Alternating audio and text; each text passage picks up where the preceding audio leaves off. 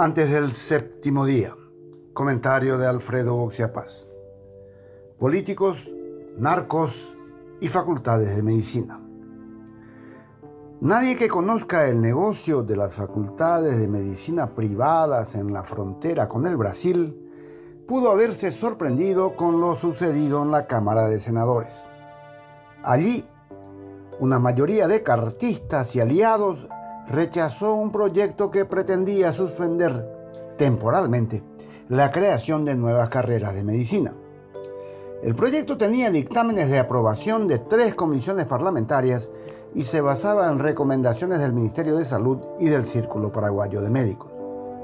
Se reclamaba que la profusión de facultades de medicina contrastaba con la inexistencia de suficiente infraestructura académica y hospitalaria en el país. En otras palabras, hay ciudades de frontera con miles y miles de estudiantes de medicina y ni un solo hospital escuela decente. Y sin embargo, cada día hay más facultades nuevas.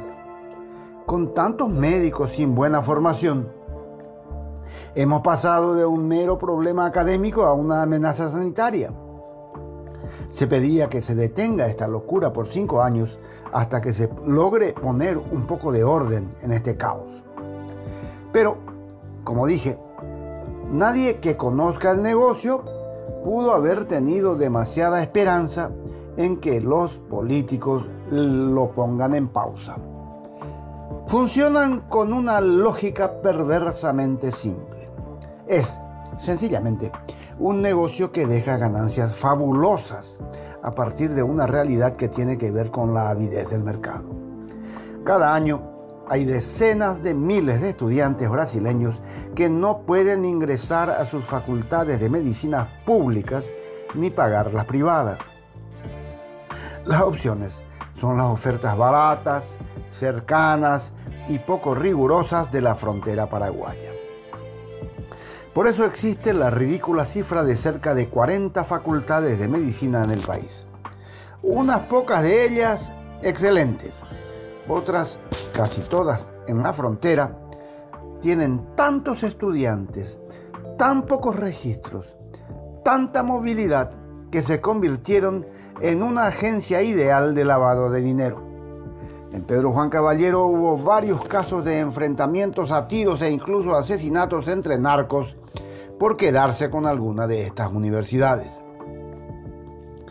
Para sostener la necesidad de seguir creando más facultades, hubo que apelar a falacias.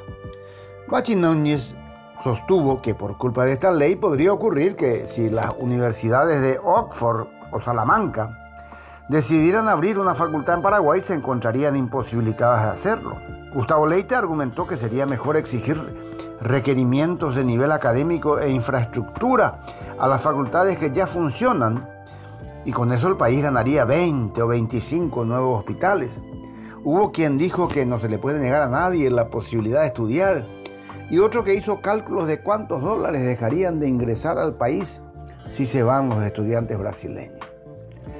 Todo mentira para no tocar un negocio detrás del cual siempre está un político. Guachi sabe muy bien que ni Oxford ni Salamanca jamás pondrán una filial aquí. Y Leite también sabe que un hospital con nivel académico no es lo mismo que un tinglado con cuatro camas y dos consultorios. Los otros argumentos también eran falsos. No se pensaba cerrar ninguna facultad. Lo que no hubo justamente fueron argumentos académicos. Se discutieron intereses comerciales y mercantiles, que siempre están ligados a los políticos. Veamos un ejemplo.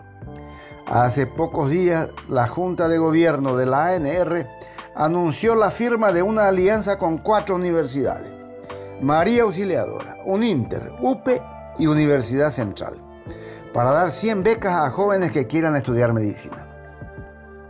Si bien se trata de instituciones privadas que pueden establecer relaciones con las corporaciones que deseen, me suena cuando menos extraño este vínculo tan íntimo entre establecimientos educativos y un partido político.